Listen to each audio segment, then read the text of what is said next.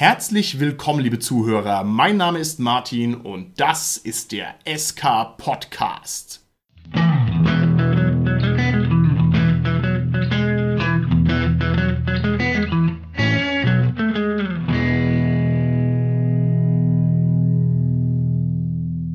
Bei mir heute im Studio sind meine lieben Gäste, der Richard, der Carsten und der Holger. Der Richard hier. Hallo, erster Carsten. Ja, hallo, der Holger hier. Das Thema unserer heutigen Folge lautet Karten im Rollenspiel und aufmerksame Zuhörer unseres Podcasts, die werden jetzt zusammenzucken, weil sie nämlich denken, oh mein Gott, was ist mit den SK-Podcastern los? Dieses Thema hatten sie ja schon und was sagen wir da? Wir sagen da, nein, hatten wir nicht, denn wir meinen andere Karten. Wir meinen nicht die Battlemat, wir meinen keine Landkarten, nein, wir meinen diesmal Spielkarten. Also das, wo man hier im Süden äh, der Republik zum Beispiel Schafkopf damit spielt, im Norden wohl eher Skat. Gibt es dieses Spiel überhaupt noch, Carsten? Skat und Schafkopf gibt es beides noch und im Norden spielt man statt Schafkopf eher Doppelkopf. Okay, wow. Also, was wir meinen, sind diese Karten, die man in die Hand nehmen kann. Also, ich benenne sie jetzt der Einfachheit halber mal Spielkarten. Jeder wird verstanden haben, denke ich mal, worum es hier geht. So, ich starte diese Folge mit der Frage in die Runde. Spielkarten als Teil des Rollenspiels sind weniger selten, als man denken sollte. Da werden wir gleich drauf kommen. Aber sie sind doch etwas ungewöhnlich. Und deswegen möchte ich gerne von euch wissen, welche Gadgets die über die klassischen Objekte wie Stift, Würfel und Papier hinausgehen, benutzt ihr eigentlich mit einer gewissen Regelmäßigkeit bei euren Rollenspielen? Richard, wie schaut's aus bei dir?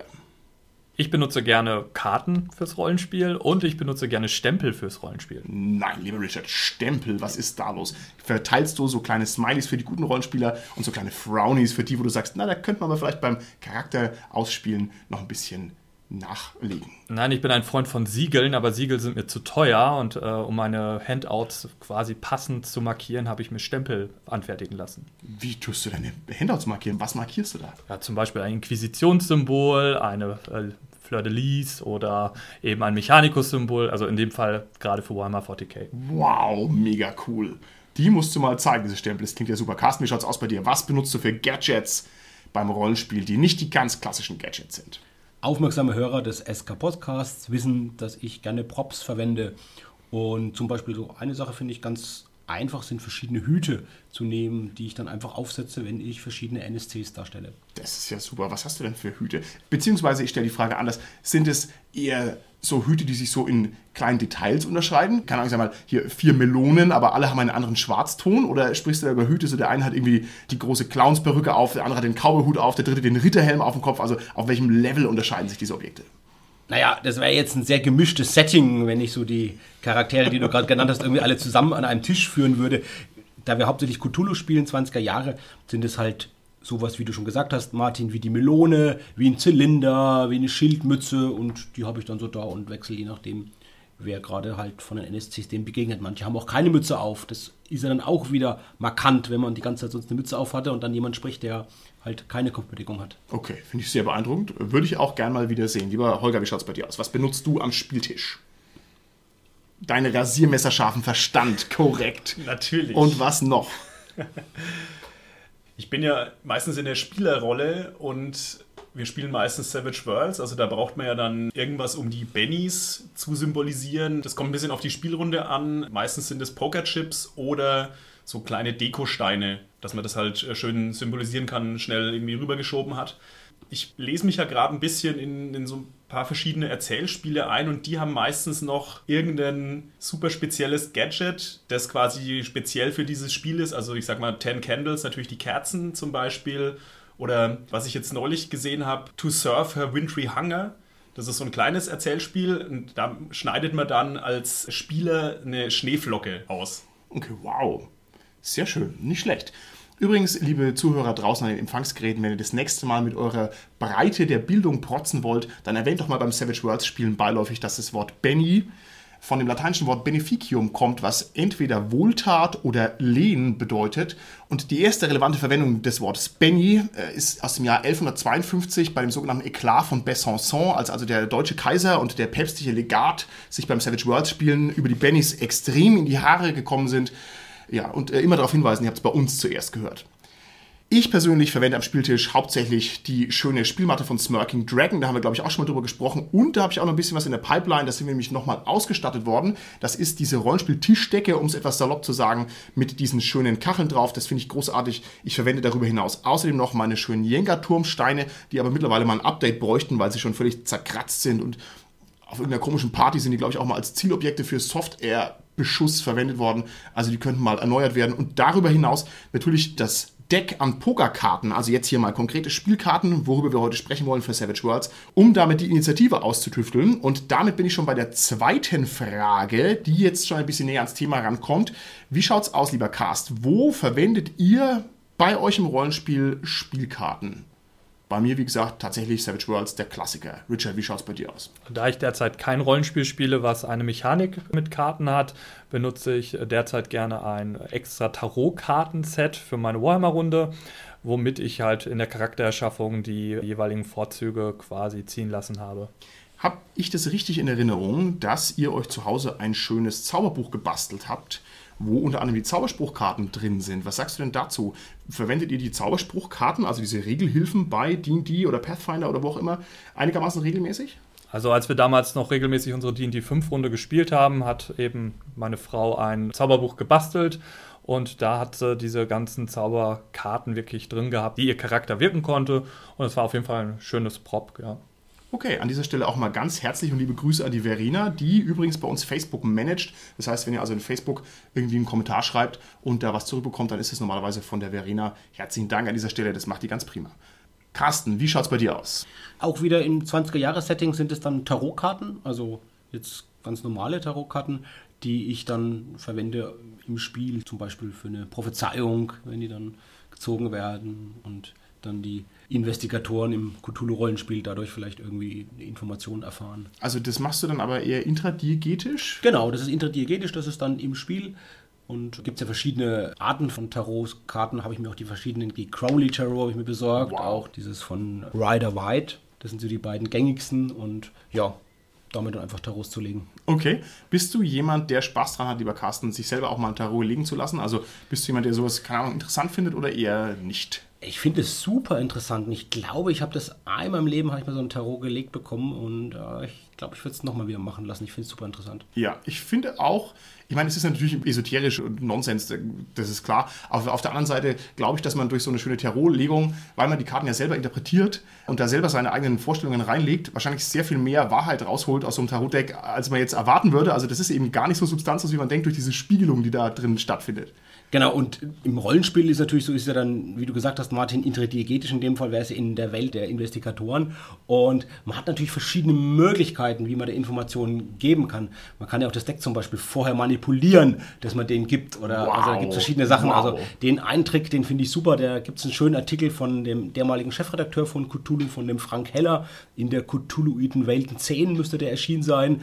Da hat er sich damit beschäftigt, wie man diese Karten eben ins Spiel bringt. Und ein Trick ist, dass du dir einfach zwei Mal dasselbe Kartendeck besorgst und tust das eine präparieren und das Wow. andere mischst du dann. Wow. Oder lässt die Spieler das mischen und vertauscht dir dann vorher, bevor du halt ziehst. Das ist halt schon cool. Okay, also so, ja so Gags halt und so Sachen. Und das macht da schon großartig. Spaß, sowas dann einzubringen, ja. Aber Carsten, das hat ja richtig einen hohen Level an Evilness. Ja, den hätte ich jetzt hier gar nicht so erwartet. Ich dachte, ich wäre hier der Böseste in der Runde.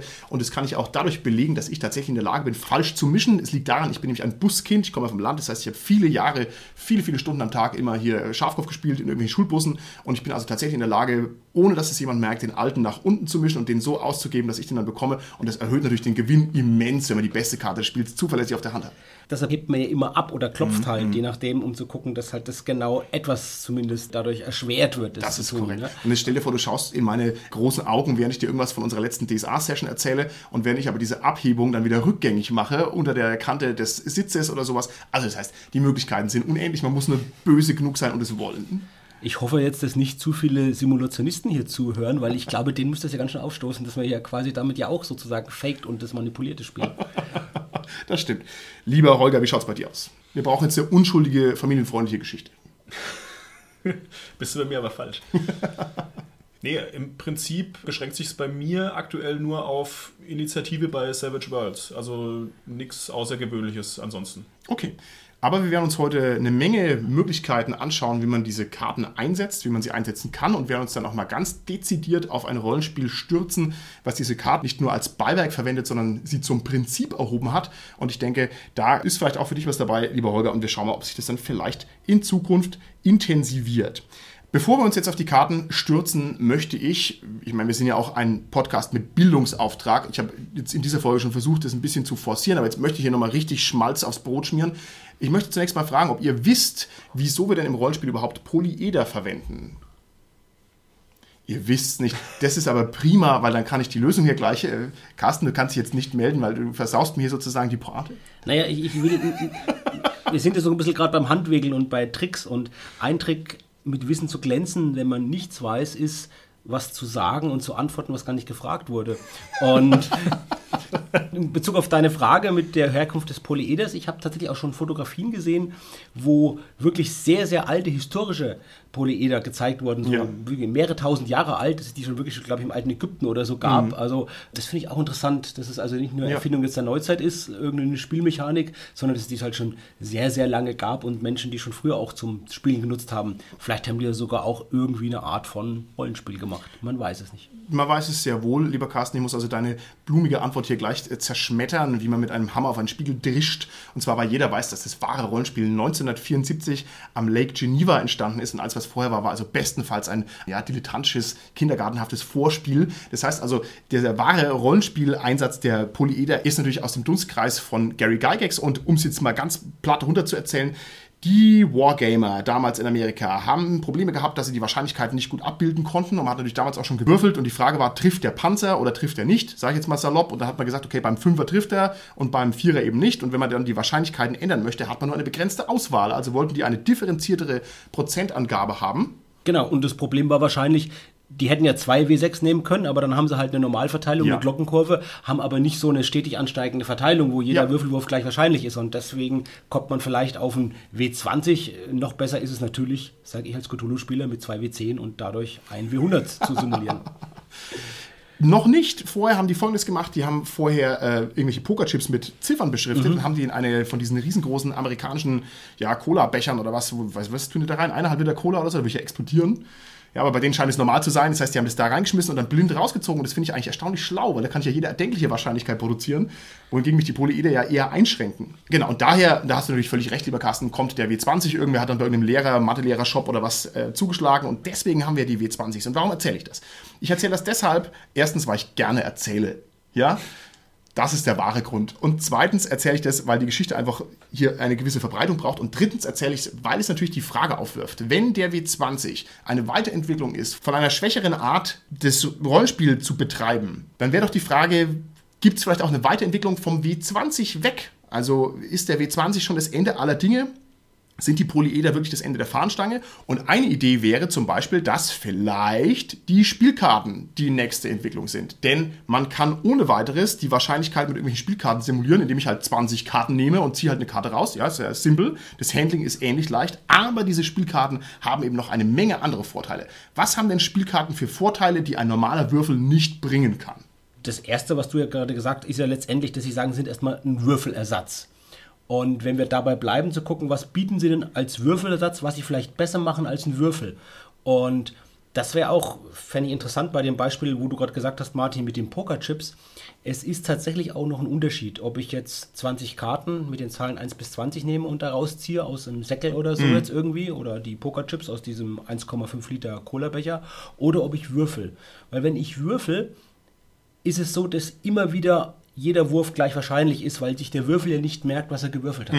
Wenn ich aber aus so einem Vorrat von 20 Karten oder 20 äh, Chips einen rausziehe und den nicht wieder reinlege, Ja. dann kann ich den nicht mehr ziehen. Dann wären danach, wenn ich also das zweite Mal dann ziehen würde, alle anderen Chips oder Karten, die drin sind, dadurch gleich wahrscheinlicher dann. Ne? Ja. Wären dann wahrscheinlicher halt um das, was, was draußen ist. Also die, alle, die Stochastik in der Schule hatten oder so, oder sich damit mal beschäftigen beruflich, das wir einmal ziehen ohne und mit zurücklegen. Ja. Ja, also und das finde ich interessant, weil es ja doch einen Unterschied macht. Ne? Und das kann man mit Würfeln halt nicht machen. Und da kann man es natürlich machen. Ich kann sagen, okay, Ich könnte mit Würfeln das sagen, wenn du dieselbe Zahl würfelst, musst du mal neu würfeln. Aber das würde dann kompliziert werden Ja, ja. und umständlich werden. Und so kann ich einfach vielleicht, wenn ich das mal will, ziehen, dass ich mal ohne zurücklegen, dass halt mal alle Ereignisse vielleicht doch irgendwie vorkommen, könnte ich einfach sagen, okay, wir ziehen raus und ähm, das bleibt dann draußen, bis alle 20 gezogen sind. Okay, wunderbar. Ich würde das jetzt mal so auf den Punkt bringen, dass ich sage, die Spielkarten haben theoretisch eine bessere Programmierbarkeit. Echte Programmierer mögen mich bitte für den saloppen Umgang mit diesem Begriff nicht schelten. Was haben Spielkarten noch für Vorteile gegenüber den Würfeln? Wir gehen jetzt mal davon aus, dass wir keine riesengroßen Würfel verwenden, was wir gelegentlich tun. Was wir gelegentlich tun. Aber man hat auf einem Würfel halt nur eine sehr kleine Fläche, also da passt ja maximal die Zahl eigentlich nur drauf oder halt irgendein kleines Symbol oder sowas. Bei neueren Spielsystemen, wo man dann irgendwie mit irgendwelchen Symbolen noch arbeitet. Bei Spielkarten habe ich halt zumindest eine gewisse Fläche, wo ich Text bzw. Bilder mit drauf machen kann. Und ich kann das auch ein bisschen unterteilen. Also ich kann sehr viel Information Ja. eigentlich auf so eine Spielkarte draufbringen, auch sehr viel unterschiedliche Informationen. Ja, und zwar ernsthaft. Also eine Spielkarte ist ein richtig krasser Träger von Informationen. Ich bin ja ein großer Fan von Netrunner gewesen, bevor es jetzt irgendwann dicht gemacht hat. Und ich meine, jeder Magic-Spieler wird es nachvollziehen können, was man da alles drauf machen kann. Also erstmal das schöne Artwork, was schon mal Informationen trägt, dann der Text, dann Symbole und Zahlen und Tritra, tralala. Und Informatik ist eine eigene Wissenschaft. Das heißt, ich will mich auch hier nicht zu weit aus dem Fenster lehnen, aber ich würde behaupten, die Möglichkeit, Informationen auf so einer Spielkarte unterzubringen, ist unendlich. Ja, im Gegensatz zu einem Würfel, da geht es nämlich nicht. Und da geht es jetzt nicht darum, jetzt die Buchstaben besonders klein zu machen, darum geht es nicht, sondern es geht eher um die Kombinationsmöglichkeiten, um die verschiedenen bedeutungsschwangeren Ebenen und so weiter und so fort. Also das ist auf alle Fälle eine große Sache. Und was die grafischen Gestaltungen, die Bilder anbelangen, da muss man sagen, es gibt halt wirklich tolle, tolle Karten. Sowohl jetzt auf dem Spielkartenmarkt als auch jetzt für Rollenspielspielkarten. Ja. Also da gab es in den letzten Jahren auch mehrere Crowdfundings mit wirklich tollen, tollen Karten. Auch wirklich weg vom Rollenspiel. So generell halt Spielkarten. Auch wirklich Karten, die uns Rollenspielern vielleicht nahe sind, irgendwie thematisch so, was ich, Cthulhu-Decks oder so irgendwie, die aber nicht direkte Spielkarten fürs Rollenspiel sind. Und das ist halt schon toll, auf diese, diese kleinen Kunstwerke zu bewundern. Ja, also für einen Sammler wie mich eine schöne Sache nochmal. Es gibt ja auch Gründe, warum viele Brettspiele halt eben äh, viele Karten dabei haben, um halt gerade gewisse Dinge halt so besser optisch darzustellen oder eben einen anderen Mechanismus mit einzuführen. Ja. Und damit verbunden ist ja auch der Vorteil, dass ich eine Spielkarte relativ leicht liegen lassen kann.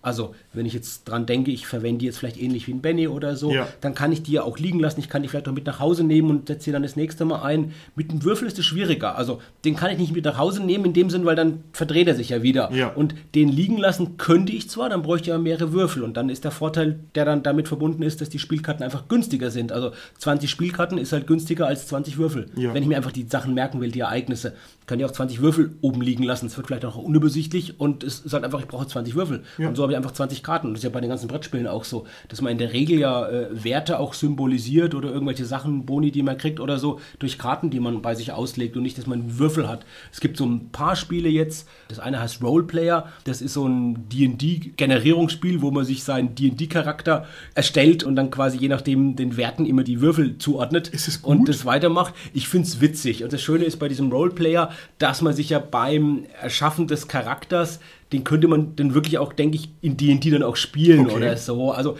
ich habe es erst einmal gespielt und ich fand das sehr interessant, diese Mechanik mit dem, das dann so überzuführen zu können Okay. oder so. Ne? Also das ist auf jeden Fall anschaffungswertes Spiel mit Okay, dem. Ja. gut. Und ein weiteres Spiel bei Pegasus, da hat man so Kirchenfenster aus Mosaik erbaut. Ich habe selbst noch nicht gespielt, aber da weiß ich auch, wo man den Würfel liegen lässt. Also es gibt gar nicht so viele Spiele, die jetzt ganz viele Würfel haben, aber wir haben halt wahrscheinlich hunderte Beispiele sofort von Spielen, die uns einfallen, die halt äh, ganz, ganz viele Spielkarten dabei Ja, haben. ja. Was mir noch einfällt und was man gerne übersieht bei den Spielkarten, ist natürlich das Wunder des Papiers. Das ist für uns so alltäglich, dass wir da gar nicht drüber nachdenken, aber Papier hat halt drei unglaublich schlagende Vorteile. Erstens, es hat kaum Volumen. Zweitens, es hat kaum Gewicht. Drittens, es kostet nichts. Ja, und diese drei Sachen zusammen haben ja schon mal die Welt in ein neues Zeitalter katapultiert, nämlich in das erste informationelle Zeitalter mit Buchdruck und so weiter und so fort. Also, wo quasi die Welt danach eine andere war, einfach nur wegen blöden Papier, ja, weil es so schön verfügbar ist und so leicht transportabel und weil man halt damit machen kann, was man möchte. Diese ganzen Vorteile kann man natürlich nutzen, auch für die Spielvarianten. Okay, jetzt aber, wir wollen ja nicht die Spielkarte über den Himmel loben. Spielkarten haben auch Probleme und Schwierigkeiten. Was ist denn problematisch beim Einsatz von Spielkarten? Was fällt euch da ein? Erstmal natürlich, dass sie kaputt gehen können. Ne? Sie können reißen. Ja. Sie mögen kein Wasser. Und man kann sie natürlich auch schneller mal irgendwie verlegen oder dass es halt, ja, dass sie verloren sind. Ja, und Schön, dass du das sagst, lieber Richard. Mich schreien deshalb diese Spielkarten auch meistens an, sleeve mich, sleeve mich, sleeve mich. Ja, und dann wälze ich mich auf, sleeve mich, sleeve mich, sleeve mich. Und, und dann habe ich halt jedes Spiel, was Karten hat, kostet danach halt immer 65 Euro mehr, weil ich halt alles mit den ganz tollen Sleeves sleeve. Und dann denke ich mir immer, was bist du für ein Rindvieh, lieber Martin? Du meinst, die Sleeves sind diese Plastiktüten, wo man es Ja. quasi dann reinsteckt und dann drin lässt auch. Und ich habe jetzt letztens ein Video gesehen auf YouTube, die echt coolen Jungs, die sleeven ihre Karten halt doppelt. Also das heißt, die sichern es halt ab, indem sie halt zwei Sleeves über. Das heißt, ich bin verloren. Das heißt, also ich werde viel Geld noch in Sleeves stecken müssen. Oh je. Was haben Spielkarten noch für Nachteile? Also ich möchte jetzt noch kurz das, was der Richard gesagt hat, beziehungsweise was du jetzt auch aufgenommen hast, nochmal aufnehmen. Und zwar dadurch, dass die halt einreisen können oder so, da geht halt der Zufall mehr oder weniger verloren, weil die Karten dadurch markiert sind. Also das ist halt ein gewisses Problem, auch generell beim Schafkopf oder so. Also ich sag mal, da ist es vielleicht dann nimmer, weil da hat man dann irgendwie das Deck, das schon irgendwie mehrfach mit Apfelsaft irgendwie in Berührung gekommen ist und so. Und da sind dann alle Karten schmierig und äh, dreckig und kaputt. Also da kann man es gar nicht mehr unterscheiden auch wieder. Aber wenn halt irgendwie zwei, drei Karten einen Knick haben oder so, irgendwie der eine diagonal und der andere quer, dann weiß man halt, ah, das ist jetzt die und die Karte. Genau, und das greife ich gerade auch nochmal auf. Du hast gerade gesagt schon, Holger, die sind quasi gezinkt, die Karten. Das Problem ist also, dass jemand, der diese Symbole dann lesen kann, die Abnutzungssymbole, dadurch quasi einen unlauteren Vorteil gegenüber Ja. den anderen hat und sich so vielleicht den alten dann noch leichter unten drunter mischen könnte, Martin. stimmt. Also, das ist natürlich das Problem und verbunden auch damit, um jetzt den Zufall herzustellen, braucht man einfach natürlich auch bei den Spielkarten länger Zeit. Ja. Also bei einem Würfel würfel ich schnell und habe Ja. abgewürfelt oder ich kann auch vier Würfel nehmen oder fünf Würfel, ich kann zehn Würfel gleichzeitig würfeln. Denken wir gleich mal an so Poolsysteme beim Rollenspiel. Da nehme ich eine ganze Handvoll Würfeln und würfel die einfach. Ja. Wie mache ich denn das, wenn ich jetzt acht oder zehn Spielkarten ziehen muss? Ja. Dann muss ich die erstmal alle ziehen und dann muss ich wieder, um das gerade vielleicht auch Abnutzungen oder generell das zu verbergen, muss ich auch immer wieder mischen, das ganze Deck. Also das Ja. dauert einfach länger und ist umständlicher. Ja gut, also das ist natürlich dann ein mechanisches Problem. Also du musst natürlich, Mhm. wenn du ein Poolsystem mit Karten irgendwie ersetzen willst, du musst dir natürlich was anderes ausdenken. Also Mhm. das ist- natürlich wirklich sehr unpraktisch, hier zehn Karten oder so zu ziehen. Aber wie gesagt, da- da muss man einfach mal drüber nachdenken. Was ich da aber auch sehe, ist, du musst sehr stark überlegen, wie ich jetzt ähm, wirklich Zufall herstelle. Also Ja, auf alle Fälle. ich meine, du musst dir halt überlegen, was will ich simulieren? Also, ich nehme jetzt mal das Beispiel Fate. Da hast du ja plus minus null auf den Würfeln als Symbole. Also es ist quasi schon ein bisschen reduziert, aber es ist trotzdem relativ schwierig, dass es statistisch halt einigermaßen Ja. einwandfrei ist, zu simulieren in einer praktikablen Deckgröße. Ja, richtig. Weil es gibt eine Fate-Deck, ne? Das weiß ich, aber das geht ja nur, wenn du nicht so viel an den Fate-Regeln rumgeschraubt hast. Also das geht ja nur, wenn du halt irgendwie bis, ich glaube, plus vier oder so gehst und so. Wenn du halt irgendein Superhelden-Setting spielst, dann wird es schon ein bisschen kritisch mit den Karten. Okay. Das stimmt, es sind ja, glaube ich, jetzt sechs verschiedene Ereignisse auf dem Fate-Würfel. Also habe ich irgendwie, wenn ich mit Karten das mache, also mindestens sechs Karten. Sechs Karten ist mir vielleicht ein wenig zu wenig und dann muss ich halt mit dem Faktor ändern, gucken, habe ich sechs, habe ich zwölf, habe ich 18, Mhm, stimmt, stimmt, habe ich stimmt. 24 und das kann ja noch viel größer werden, wie du gesagt hast, Holger. Wenn es halt nicht sechs sind, sondern acht oder zehn und dann bin ich halt schnell bei ganz anderen Kartenmengen, die ich vorhalten muss. Was aufmerksame Hörer bemerkt haben, ist, dass der Holger vorhin gesagt hat, D&D-Karten. Man kann zurückspringen in der MP3 und kann das nochmal überprüfen. Und das greife ich jetzt auf und möchte darauf hinweisen, dass die Karten natürlich etwas stärker festgelegt sind, producerseitig. Das heißt, ich kann mir überall alle erdenklichen Würfel kaufen, benutze die Würfel, aber wenn ich irgendwelche Karten bei dem Spiel habe und da ist eine Karte weg, bin ich normalerweise verloren, weil die kriege ich so nicht mehr her, ohne dass ich mir das Spiel nochmal komplett neu kaufen muss. Und das Ganze ist natürlich unendlich skalierbar, wenn ich jetzt irgendwie so einen fetten Block habe von D&D-Karten, lieber Holger, ja, du wirst es beim Schnitt merken, dass ich recht habe. Und mir fehlt jetzt von meinen 120 Karten eine, mir verkauft doch keiner diese eine Karte, sondern ich muss halt nochmal kaufen. Also das ist blöd. Außerdem ist es so, dass die Karten ganz oft das Problem haben, dass sie schlecht lesbar sind. Wohingegen ein Würfelwurf mit der Zahl drauf, das versteht man und sieht man sofort, aber ich kenne eine große Menge an Brettspielen, die dadurch einen großen Mühlstein mit sich rumtragen, weil man nicht genau sehen kann, was das Gegenüber am Tisch für Karten auf dem Tisch liegen hat, wenn die verkehrt rumgedreht sind und die haben eine kleine Schrift. Und ich finde, ganz viele Strategiespiele scheitern daran, dass ich einfach nicht weiß, was ist beim anderen da los, weil ich es nicht unmittelbar erkennen kann. Dieses Problem haben Würfel normalerweise nicht. Ja, das ist halt dann der Nachteil der hohen Informationsdichte. Also schwierig. Also in vielen Spielen wird es ja dadurch gelöst, dass du zumindest die Hälfte der Karte schon mal eine Illustration hast. Und die hoffentlich irgendwie so einzigartig ist, dass du, wenn du das Spiel ein bisschen kennst, auch sehen kannst, ah, das ist die Karte, dann weiß ich schon, was das ist. Also du siehst es an der Illustration meistens. Oder jetzt zum Beispiel, wenn ich jetzt an so ein Spiel denke wie Terraforming Mars, was ich total gerne spiele und was ganz, ganz, ganz viele Karten hat, da gibt es noch kleine Symbole drauf. Ja. Und da ist es ja wirklich so, wenn man das dann schon zwei, drei Stunden gespielt hat miteinander, das dauert auch, hat eine gewisse Länge, dass man halt dann so richtige Karten vor sich liegen hat. Die legt man aber nicht alle nebeneinander, sondern die kann man auch übereinander legen und zwar einfach so, dass das Symbol einfach oben noch manchmal ersichtlich ist, dass ich auch als Gegner natürlich sehe, was hat er, wie viele Symbole ist wichtig und selbst auch sehe, wie viele Symbole habe ich von einer Sorte. Also das ist auch nochmal, glaube ich, auch so eine Erleichterung, die dann gemacht wird, um diese Begrenzung oder um den Nachteil von den Karten, dass es halt einfach unübersichtlich wird, schon mal irgendwie ein Stück weit auszugleichen. Ja, auf alle Fälle. Noch ganz kurz zu deinem Einwurf, dass das ja mehr oder weniger proprietäre Karten sind teilweise. Also ich weiß es jetzt speziell bei D&D, da gibt es ja das Tarot-Deck und da gibt es also auch direkt nebendran in dem Textkasten die Anleitung, wie kann ich das mit einem normalen Pokerdeck simulieren. Mhm. Also da ist dann die Entsprechung von den Symbolen und die Nummern ist ja klar und halt, also die Nummern sind die niedrigen Karten und die Bildkarten sind die hohen Karten und wie das sich entspricht, also dass ich quasi das Tarot-Deck gar nicht brauche, sondern das mit einem ganz normalen Pokerdeck simulieren kann. Und das haben relativ viele Spiele oder die verwenden direkt halt das Pokerdeck. Ich glaube, das kommt daher, wir hatten ja schon mal das vorgestellt, dass das Abenteuer Curse of Strahd oder der Fluch des Grafen Strahd, eines der wirklich frühen D&D-Abenteuer und im Prinzip das Abenteuer, das das ganze Subsetting Ravenloft begründet hat. Da ist es ja genau auch vorgekommen. Das war, glaube ich, mit eines der ersten Rollenspielabenteuer überhaupt, das so einen Einsatz von Karten hatte. Und das hatte die Besonderheit, dass die Karten eben nicht gezinkt waren oder manipuliert waren, der Kartenstapel, sondern dass dieser Stapel einfach frei gezogen war. Und je nachdem, welche Karten dann gezogen waren, der Spielleiter bestimmte Informationen den Spielern gegeben hat oder den Figuren damals, als es rauskam, war es halt noch so früh, da gab es halt einfach nur diese normalen Pokerkarten. Da gab es halt noch keine spezifischen äh, interdiegetischen mhm. Karten in der Rollenspielwelt. Das kam dann erst später dann. Jetzt mit, jetzt mit D&D 5 gibt es natürlich noch das Tarot-Deck dazu, kann man sich kaufen. Aber damals gab es halt sowas natürlich nicht, so schöne interdiegetische Karten. Und da hat man halt einfach natürlich das genommen, was man hatte. Und das waren halt Pokerkarten. Der SK-Podcast als Bildungspodcast. Wir wiederholen intradiegetisch intradiegetisch. Wir lernen neu proprietär. Proprietär.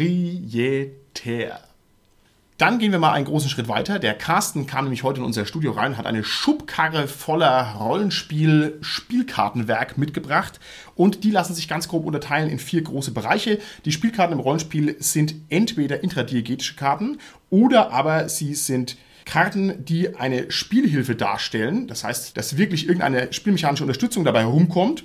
Manchmal sind die Spielkarten ein banaler Würfelersatz und manchmal, da werden wir noch am ausführlichsten vielleicht drauf rausgehen, dienen sie tatsächlich zur Inspiration für Spielleiter und Spieler. Also jetzt gehen wir es mal durch. Ich gebe euch nochmal die Kategorie vor und ihr sagt mir Spiele, die das bedienen. Also, wo im Rollenspiel finden wir intradiegetische Karten? Karsten das Tarotspiel bei Cthulhu. Das ist es gar nicht von Cthulhu originär, aber das kann man einfach natürlich dafür nehmen. Dann natürlich das Inra oder Boltan-Kartenspiel, die Inra-Karten für das schwarze Auge. Dann gibt es bei Shadowrun auch noch ein Tarot-Deck. Es gibt bei Pathfinder ein Tarot-Deck. Es hat ein sehr schönes Kartenspiel, das heißt das Tarot der Zwerge. Das gibt es auch mit einem Begleitbuch und das ist sehr schön illustriert und gemacht und auch so schön mit so Hintergrundgeschichten. Das kann man universal für verschiedene Rollenspiele nehmen, für Zwerge eben.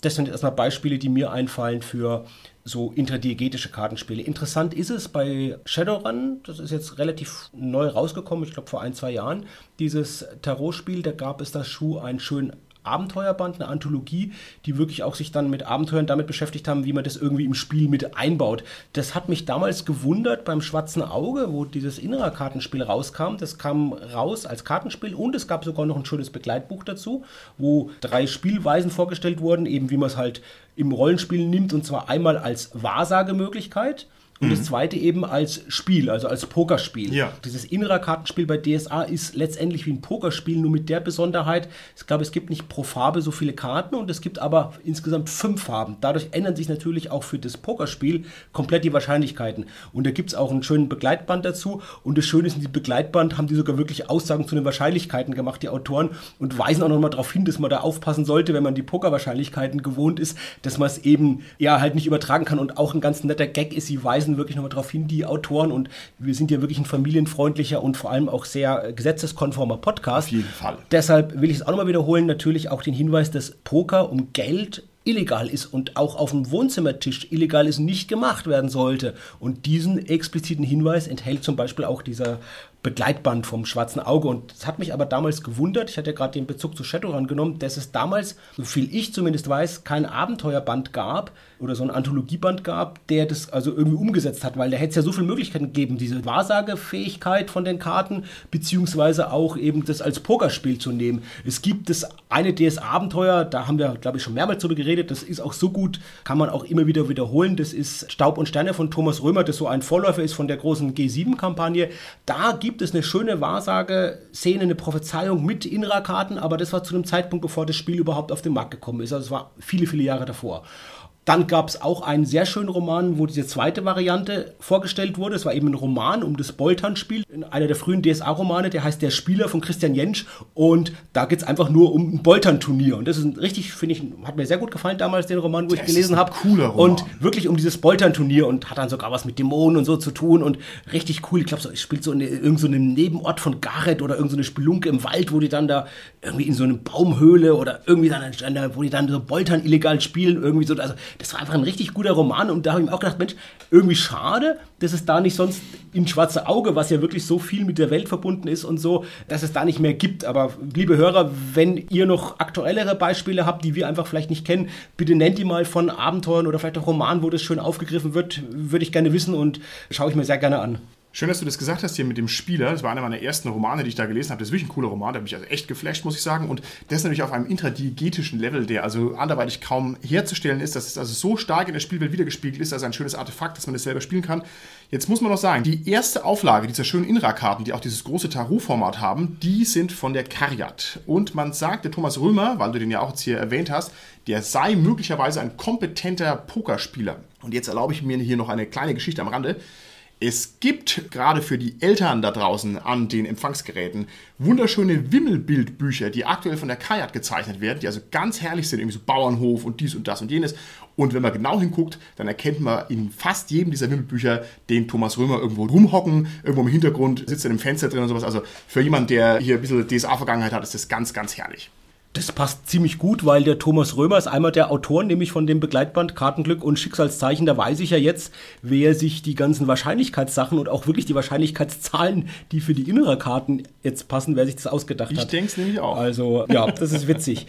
Ich glaube nur, dass die Inra-Karten nicht nur von Kariat gezeichnet wurden, sondern auch von mir Steingräber mit dazu. Ich bin mir nicht ganz sicher, aber ich glaube, die beiden haben es gezeichnet. Und ich bin mir auch nicht ganz sicher, ich glaube, vor ein paar Wochen gelesen zu haben, dass geplant ist, dass für DSA 5 nochmal neue Inra-Karten rauskommen. Es gab auch mal so eine Fan-Edition, habe ich mir irgendwie am aventurischen Boden vor Jahrzehnten mir bestellt. Das war noch bevor die offiziellen rauskamen. Aber ich glaube, es ist angekündigt nochmal offiziell, dass nochmal Inra-Karten rauskommen. Also würde mich freuen, fände ich cool. Also das okay. Wunderbar. Gehen wir ein Schrittchen weiter. Was gibt es denn für Rollenspiel-Spielkarten, die tatsächlich eine echte Spielhilfe darstellen? D&D hat natürlich viele Spielhilfen, darunter eben, wie ich vorher ja schon gesagt habe, die äh, Zauberkarten. Dann gibt es natürlich noch die Möglichkeiten, Zustände mithilfe von Karten darzustellen. Ich habe auch einen ganzen Satz Monsterkarten daheim, um halt eben die Monster recht schnell griffbereit zu haben. Initiativkarten, Ausrüstungskarten, also gibt es ja eine Bank voll. Da haben wir ja nicht nur die, die fünf, sondern halt gerade Warhammer, die dritte Edition hat ja sehr viel mit Karten aufgesetzt, wo sogar Talente und alles, mm, äh, wirklich jede einzelnes Detail, was dieses Spiel ausgemacht hat, über eine Karte dargestellt werden konnte. Ich finde, da gibt es unterschiedliche Qualitätsstufen. Ich fand zum Beispiel gerade bei Shadowrun diese Waffenkarten super, weil man hat dann seine persönliche Knarre vor sich liegen, da stehen die Werte drauf, perfekt, sowas brauche ich. Die D&D-Karten, die du gerade angesprochen hast, also ich muss sagen, ich fand die sehr schwach weil die grafisch kaum gestaltet waren, weil die winzig kleinen Text haben und ich bin also noch nicht altersweitsichtig, aber das also ab Schriftgröße 4 Punkt kann ich es einfach nicht mehr lesen, ne? weil die ganz viel weiße Flächen drauf haben auf den Karten und weil die absurd teuer sind. Also ich finde, die haben in jede Richtung haben die negativen Trigger und dabei hätten es so tolle Sachen sein können. Gleichzeitig gibt es jetzt irgendwie bei diesem Deck of Many Things, heißt es, glaube ich, Richard, kann es sein? Ja. Gibt es jetzt ein Projekt in Amerika, das die Zaubersprüche in so einer Art Wackelbildform auf solche Regelkarten drauf macht, sodass ich auf der einen Seite die regeltechnische Ausführung des Zauberspruchs habe und wenn ich die umdrehe und bewege die im Licht, dann sehe ich, wie der Flammenball fliegt und ey, wenn das nicht mega cool ist, mein lieber Herr Gesangsverein. Apropos Zauberbuch, habt ihr nicht, Richard, so ein Buch euch gemacht, wo er wirklich so diese ganzen Zaubersprüche dann nach und nach einfach so einpflegt bei D&D, wie man sich so quasi sein persönliches Grimoire anhand der Karten zusammenstellt? Äh, Meine Frau ist ja eine begnadete Cosplayerin und hat mit einem kleinen Magic-Heftlein hat sie sich halt ein Zauberbuch gebaut, weil der Vorteil ist natürlich, dass die D&D-Karten von demselben Hersteller sind wie auch Magic the Gathering. Dementsprechend passen die eins zu eins da rein und so konnte man halt alle Zauber ähm, ja, nach Zaubergrad halt sehr schön sortieren. Trotzdem eine ganz kurze Anmerkung zum Deck of Many Things, weil das eigentlich ein offizieller Gegenstand innerhalb des Spiels von D&D 5 ist und auch eher innerhalb des Spiels existiert. Es ist halt auch ein Kartenspiel, was halt im Deutschen Schicksalskarten heißt. Also das heißt, man zieht eine Karte raus und es gibt halt gute und schlechte Methoden und äh, da gibt es halt auch offizielle Karten, für die man innerhalb des Spiels halt dafür auch verwenden kann, um mal von DSA wegzugehen. Guter Ansatz.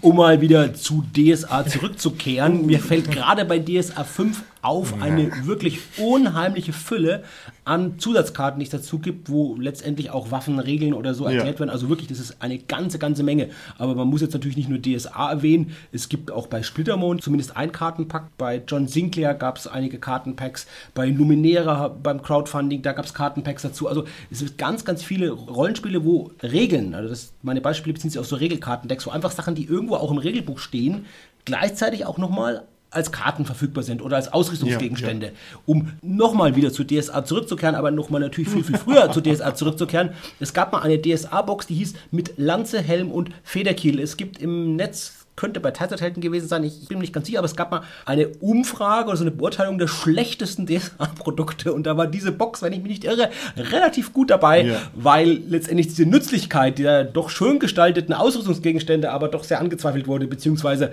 das Preis-Leistungs-Verhältnis da auch dann kritisiert wurde. Ich habe es natürlich als Sammler trotzdem, die hat ein schönes Cover, die Box, und habe es aber natürlich nie verwendet. ähm, ich frage mich aber wirklich so, diese ganzen Sachen, die es letztendlich auch in Regeln gibt, ob es das braucht. Also ob es wirklich das braucht, die Sachen so detailliert zu haben Ja. auf Karte und ob es tatsächlich auch so eine Erleichterung ist, Ja. auf dieser kleinen Karte die Sachen zu haben. Also das mit den Zaubersprüchen zum Beispiel, Richard, das gefällt mir super gut. Ja. Also sowohl so ein persönliches Grimmer zu machen, als auch, wie du es gesagt hast, Martin, mit diesem Gag, mit dem Knickbild oder so, das gefällt mir super. Also das finde ich ist eine schöne Sache, aber so als, ich weiß nicht, also diese Menge an Karten, wo man letztendlich die Regeln drauf hat, so, ich, ich weiß es nicht, ob das so das, ob es das braucht. Ja, ob es das braucht, ist richtig. Aber da muss man sagen, ob es das braucht, ist natürlich ein Damoklesschwert, das über uns Rollenspielern generell hängt. Und wer ohne Sünde ist, werfe den ersten Stein. Da muss also jeder seine, keine Ahnung, Männchensammlung oder Würfelsammlung oder Rollenspielbuchsammlung erstmal kritisch selber beobachten, bevor er da mit dem Finger auf andere zeigt.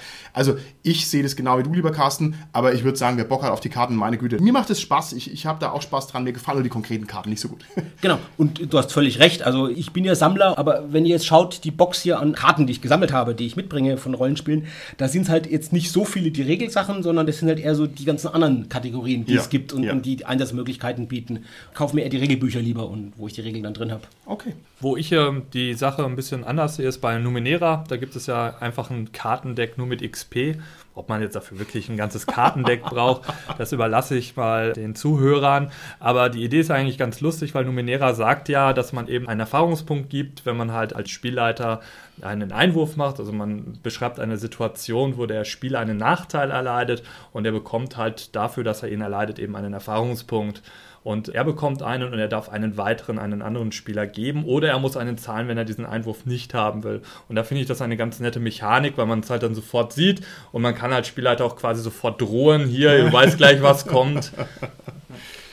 Also die ganzen Sachen, die wir jetzt erwähnt haben, also Ausrüstungskarten und so weiter, das sind ja im Endeffekt Spielhilfen, die man nicht unbedingt braucht. Also das ist ja nicht irgendwie mechanisch im Spiel integriert oder so. Aber das gibt es dann natürlich auch in manchen Spielen, dass wirklich Spielkarten mechanisch integriert sind in Ja. das Spiel. Vielleicht mal um von Savage Worlds, da haben wir es ja schon erwähnt, wegzugehen, fällt mir Itras B ein, wo es zwei unterschiedliche Kartentypen gibt. Wenn ich mich nicht irre, sind es die Ereignis- und die Zufallskarten. Und man hat dann pro Szene immer so, man darf eine oder zwei ziehen, um quasi die Szene ein bisschen zu lenken oder um irgendwelche Sackgassen aufzulösen oder so wird es halt verwendet. Aber es- ist quasi ein integraler Bestandteil und ich glaube, man muss auch sogar welche ziehen. Also mindestens eine oder mehr. Und um das ein bisschen vorwegzunehmen, das sind quasi auch so Improvisationshilfen. Also das ist bei Itrasbi sogar sehr stark so, dass auf den Karten dann drauf steht, wie im normalen Impro quasi dieses Ja und.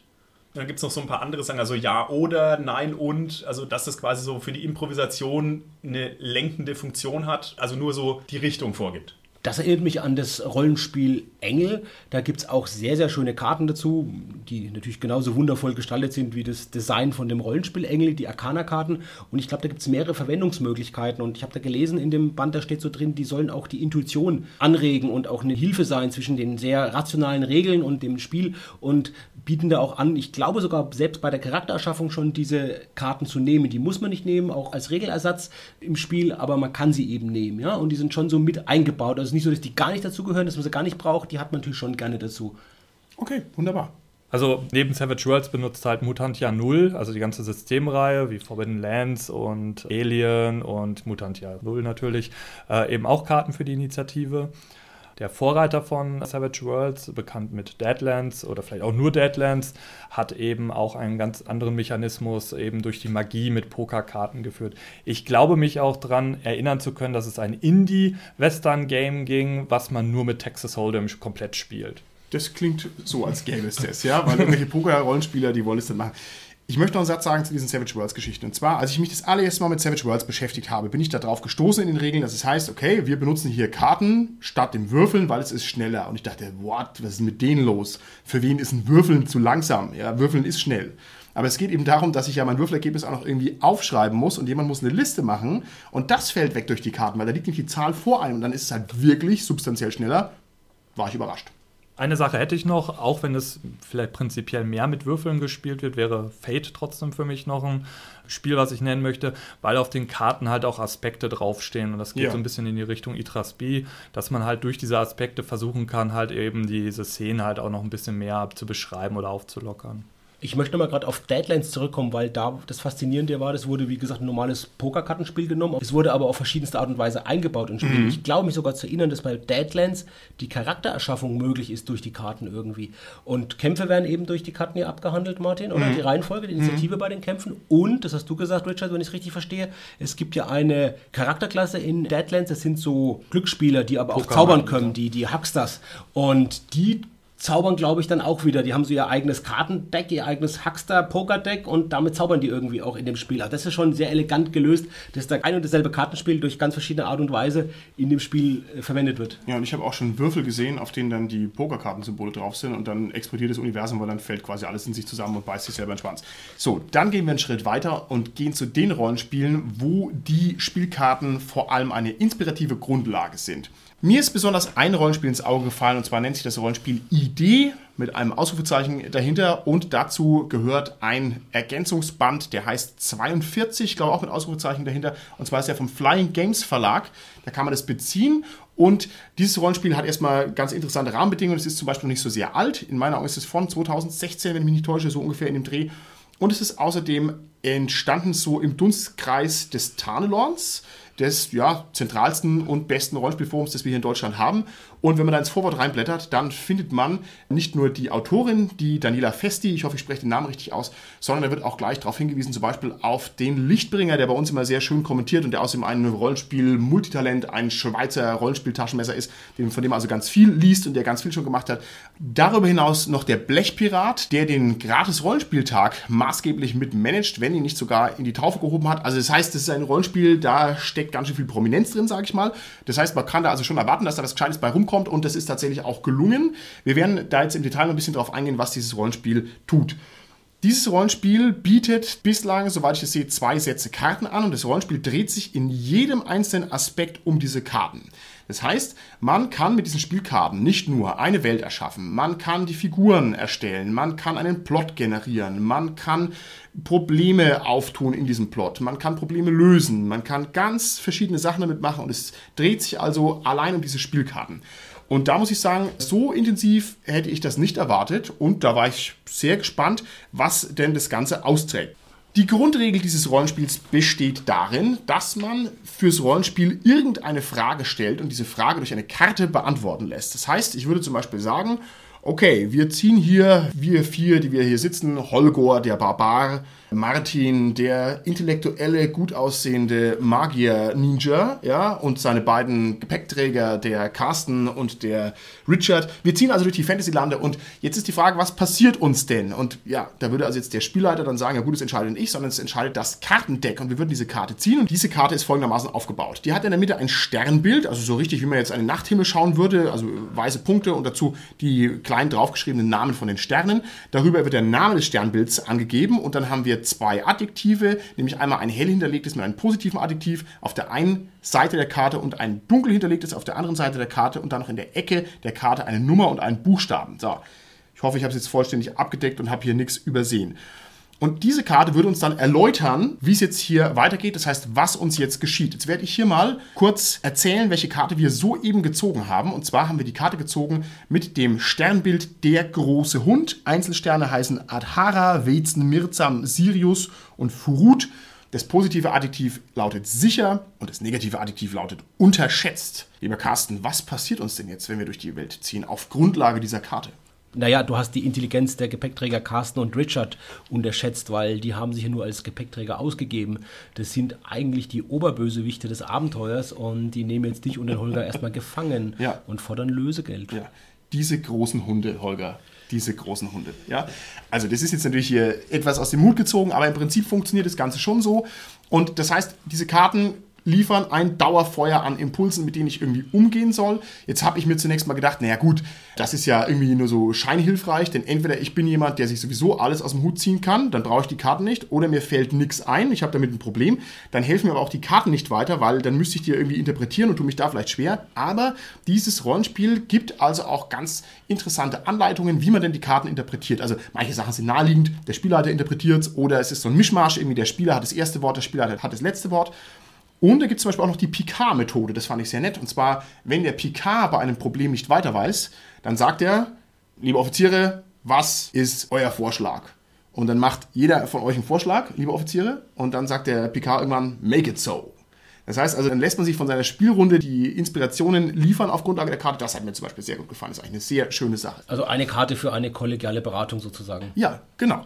Und das kann man eben so durchziehen. Zum Beispiel können wir auch mal exemplarisch eine Figur generieren. Und zwar soll die Figur über drei gezogene Karten erschaffen werden. Die erste Karte erläutert uns das Grundkonzept der Figur. Die zweite Karte erläutert uns die guten Seiten der Figur. Und die dritte Karte erläutert uns die schlechten Seiten der Figur. Und Holgor ja, es tut mir leid, aber unsere beiden Träger, die beiden großen Hunde, ja, haben dich also so fest geknebelt, dass du jetzt eine neue Figur brauchst, ja, weil die da einfach nicht genug Schnaufplatz gelassen haben. Und das werden wir jetzt mal ziehen. Das heißt, lieber Richard, halt doch mal das Deck der Karten. Lieber Carsten, du ziehst uns die Karten und liest uns vor, was du da siehst. Und dann werden wir jetzt hier dem Holgor eine neue Figur erstellen. Ich habe gezogen die Karte der Phönix mit den beiden Eigenschaften positiv wiedergeboren und negativ zerstört. Du musst auch noch den Namen des Sterns vorlesen, und zwar deshalb, weil der Holger sich natürlich entscheiden könnte, ob er vielleicht diesen Namen des Sterns als Namen für seine Figur irgendwie weiterverwertet. Das Sternbild zeigt ein rechtwinkliges Dreieck und hat den Namen Anker. Sehr schön. Lieber Holger, nach der Picard-Methode musst du uns drei jetzt fragen, was wir denn daraus für ein Grundkonzept einer Figur ableiten. Bitte frag uns doch mal. Was für ein Grundkonzept der Figur leitet ihr denn aus dieser Karte ab?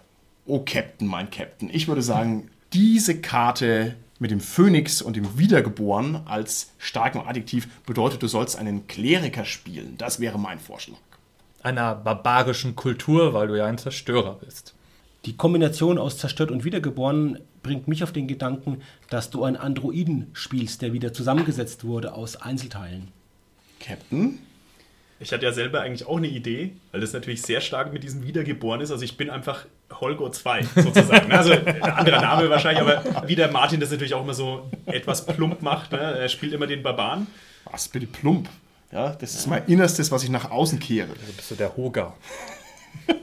genau. Also das ist einfach sein Bruder. Oder mh, hm, schwierig. Bruder ist, wer nicht wiedergeboren. Also es ist auf jeden Fall auch ein Barbar, der irgendeine tiefere Verbindung zu Holger hat. Der Sohn. Ja, auf der Suche nach dem Schwert seines Vaters. Genau so ist es nämlich. Okay, weiter geht's. Also jetzt haben wir hier schon offenbar das Konzept von Richard angenommen, wenn ich es richtig verstanden habe. Jetzt brauchen wir noch die gute Seite. Richard, halt unserer Glücksfee das Kartendeck hin. Die gute Seite hört auf das Sternbild der Pfau. Das heißt dann nochmal im Detail Peer Cook und hat natürlich die gute Eigenschaft prächtig und die schlechte Eigenschaft eitel. Wir ziehen ja wahrscheinlich die PK-Methode durch, also frage ich euch nochmal, was wären denn jetzt die guten Seiten, die ihr aus dieser Karte ableitet?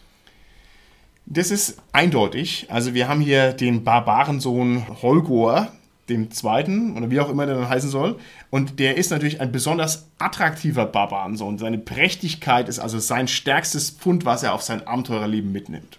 Ich hätte auch gesagt, dass er halt ein sprühendes Charisma hat und vielleicht sogar deswegen sehr beliebt bei den Barbarinnen ist. Oder Barbaren, wer weiß. Er hat prächtig viel Geld. Kann ich auch eine Kombination? also, ey, das Leben ist kein Wunschkonzert, lieber Holger. Moment, Gut aussehend und reich, jetzt ist aber langsam ein bisschen viel hier. Moment, da steht ja gute Seiten, also Plural. ich würde mal beides nehmen. Also gut aussehend und prächtig viel Geld. Dieser Captain, immer für eine Überraschung gut. So, jetzt kommen noch als letztes die schlechten Seiten. Was haben wir denn da? Oh, die schlechte Seite heißt der Lux und es sind jetzt sogar zwei Planeten oder so auf diesem Standbild drauf. Das eine heißt Alpha Lynxis und das zweite heißt Alciaucat. Und dann haben wir noch zwei Eigenschaften. Die gute schlechte Eigenschaft ist anmutig und die schlechte schlechte Eigenschaft ist schwach. Gut, ich meine, das ist auch einigermaßen eindeutig, aber ich frage trotzdem nochmal in die Runde, was leitet ihr denn für schlechte Seiten aus dieser Karte ab? Ah, der schöne und reiche Sohn von Holgor I. ist leider Gottes hier im Bodybuilder-Bereich nicht ganz so auf der Höhe. Das heißt, er kämpft schon immer damit, dass andere stärker sind als er. Ich glaube, dass er so neugierig ist wie eine Katze und dass ihn häufiger mal in Schwierigkeiten bringt. Er hat eine Schwäche für anmutige Dinge. Also ich habe jetzt äh, vorhin schon zwei positive Eigenschaften rausgesucht. Jetzt äh, suche ich aus den drei angebotenen auch zwei negative Eigenschaften raus. Und natürlich die körperliche Schwäche ist stark prädestiniert. Und ich denke auch dieses Interesse eines Luxus, also dass man quasi zu neugierig sein kann, das ist auch ganz gut. Okay, wunderbar. Das haben wir jetzt hier exemplarisch einmal durchgezogen. Ich denke, man kann damit vor allem sehr viel Spaß haben, wenn man sich ein bisschen drauf einlässt. Ich fand dieses Buch insgesamt sehr gelungen. Ich wüsste jetzt ehrlich gesagt nicht, ob es für eine lange Kampagne trägt. Da wäre es mir möglicherweise wieder ein bisschen zu beliebig. Auf der anderen Seite bin ich als OSR-Spieler die Beliebigkeit eigentlich wieder gewohnt. Also es ist wahrscheinlich gar kein valider Kritikpunkt. Also wir haben die Karten für unsere Mage-Runde wirklich benutzt, um unsere Beziehungen damit zu ziehen und auszuschmücken, weil wir ehrlich gesagt keine Ahnung hatten. Und äh, unsere Spielleitung wollte halt, dass wir eben irgendwelche Beziehungen haben. Und dann haben wir uns halt überlegt, was könnte es sein. Und das hat eigentlich ganz viel Spaß gemacht, mit den Karten eben Zufälle zu ziehen. Obwohl ich nicht dieses Deck, sondern das andere Deck dafür verwendet habe. Okay. Ich finde auch, die Karten und das Buch sind einfach eine prima, prima Ergänzung für egal welches Rollenspiel man spielt und man kann da einfach einzelne Sachen nehmen und kann sich da beliebig davon inspirieren lassen, sei es jetzt als Spieler, als Spielleitung. Das ist wirklich toll und ich finde diese Menge an wirklich sprühenden Ideen, die da drin stecken, hat man nur in diesem Rollenspiel mit den Karten beziehungsweise in diesem Ergänzungsband. Die kenne ich jetzt so nicht irgendwo anders. Es gibt vereinzelte auch kreative Ideen, wie man Karten im Rollenspiel einsetzen kann, aber so in der Menge kenne ich es nur in dem 42 beziehungsweise Idee jeweils mit Ausrufezeichen. Okay, also wir werden es verlinken, ist auf alle Fälle ein Blick wert, ist mal was ganz was anderes, ist sehr originell und ist vor allem auch kein alter Schinken, sondern ist recht neu. Gut, ich hätte noch ein paar Honorable Mentions. Ich habe ja gerade gesagt, dass das tatsächlich vereinzelt auch in anderen Rollenspielen zu finden ist, solche Kreativitätsmethoden. Das eine ist zum Beispiel in dem Innerer Begleitband vom Schwarzen Auge, Kartenglück und Schicksalszeichen. Da ist tatsächlich auch noch die dritte Möglichkeit beschrieben, wie man auch die Karten als Spielhilfe einsetzen kann. Und eine Sache zum Beispiel gefällt mir gut, dass man es als Abenteuergenerator nehmen kann, wie man da quasi so eine Heldenreise mit den Karten aufbaut und dadurch ein Abenteuer baut. Ähnlich ist es auch etwas in dem Science-Fiction-Rollenspiel Justifiers. Da gab es auch eine ganze Menge Kartensets dazu und das eine waren tatsächlich solche Erkundungsregionkarten von Planeten, dass es halt ein Sumpf ist oder eine Wüste ist oder ein Gebirge ist und man durch dieses Ziehen der Karten letztendlich dann auch entschieden hat, was entdecken die jetzt überhaupt die Figuren, die Justifiers, die da jetzt auf Erkundungsmission sind. Dann noch eine Ergänzung zu intradiegetischem Einsatz von Karten in dem Rollenspiel Plüsch, Power und Plunder, wo man so Teddybären und äh, Kuscheltiere spielt, gab es auch mal ein schönes Abenteuer. Und ich glaube, in diesem Abenteuer gab es dann eine Gerichtsverhandlung. Und diese Gerichtsverhandlung wurde ausgetragen durch ein Kartenduell mit einem Kartenspiel, das da eigens dafür gezeichnet und erfunden wurde. Das ist dann das Zammeldeck, glaube ich. Also das gab es dann wirklich in diesem Abenteuer als Ergänzungsding dazu. Das fand ich sehr nett. Und last but not least nochmal ein Rückgriff auf die Rollenspielhistorie auf das schwarze Auge. Sehr, sehr früh gab es mal eine Alternativwelt, die hieß Tarun und da gab es eine Box dazu und in dieser Box waren Runensteine dabei und man könnte jetzt auch Runensteine ja auch nur als möglichst dicke Karten bezeichnen und da wurde ein ganzes Zaubersystem erfunden, nur mit diesen Runensteinen. Wer den Hintergrund genauer erfahren will, kann einfach mal das SK Podcast Interview mit Hartmar Freiherr von Wieser hören. Da erklärt er das nochmal genauer, wie es dazu kam. Korrekt. Und was auch natürlich noch ein gutes Interview ist, ist das Interview mit der Verena. Da haben wir auch mal ein Interview gemacht, das schon ein bisschen älter ist. Also ist auf alle Fälle auch hörenswert, wenn man da sich diese Cosplay-Sachen nochmal anhören möchte. So, ihr Lieben, und damit sind wir jetzt am Ende der Folge angelangt. Ich habe jetzt hier gerade die Karte gezogen für unser Thema in der nächsten Folge. Die Karte ist die Karte Die Jagdhunde. Das heißt, nächste Folge, liebe Zuhörer, seid ihr wieder mit dabei, wenn es um Jagdhunde im Rollenspiel geht. Und außerdem würde ich sagen, SK Podcast hat jetzt auch ein Trinkspiel, ein eigenes. Und zwar muss man immer dann einen trinken, wenn der Carsten das schwarze Auge sagt. Und man muss zwei trinken, wenn er intradiegetisch sagt. Und drei, wenn er Cthulhu sagt. Bis zum nächsten Mal. Tschüssi. Tschüss. Tschüss.